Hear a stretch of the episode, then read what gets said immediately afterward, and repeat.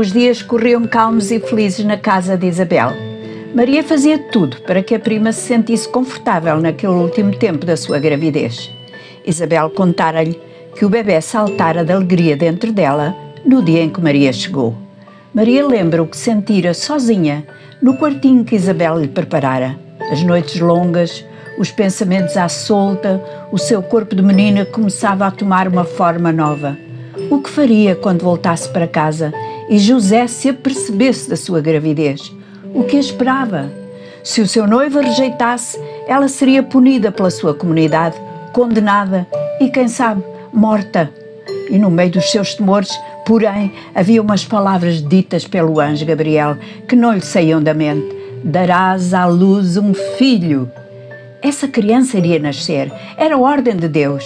Mas e ela? Viveria o resto dos seus dias rejeitada pela família e pela sociedade? No final do tempo de estação de Isabel, Maria resolve voltar a casa. Passaram três meses. É muito tempo para estar longe de casa. José deve estranhar este afastamento a pouco tempo do casamento. Despede-se da prima, grata e feliz pelos momentos de conforto e compreensão entre ambas, e volta. O caminho parece mais longo e à medida que se aproxima de Nazaré, maior é a ansiedade, o receio, a incerteza que a invade. Já está em casa, sem sair muito, para não ser alvo de olhares e críticas.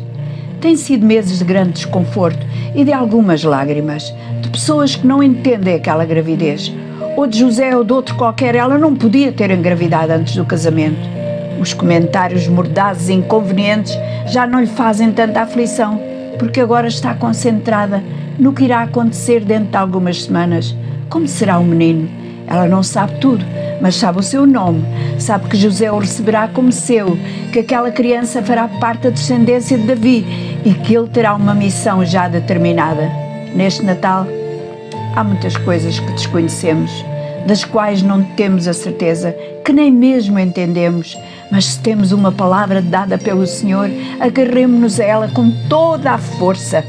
Ele vai cumprir, ele nunca falha, porque ele é fiel. O teu e o meu amanhã pode parecer-nos sombrio e duvidoso, mas não deixemos de crer em Deus.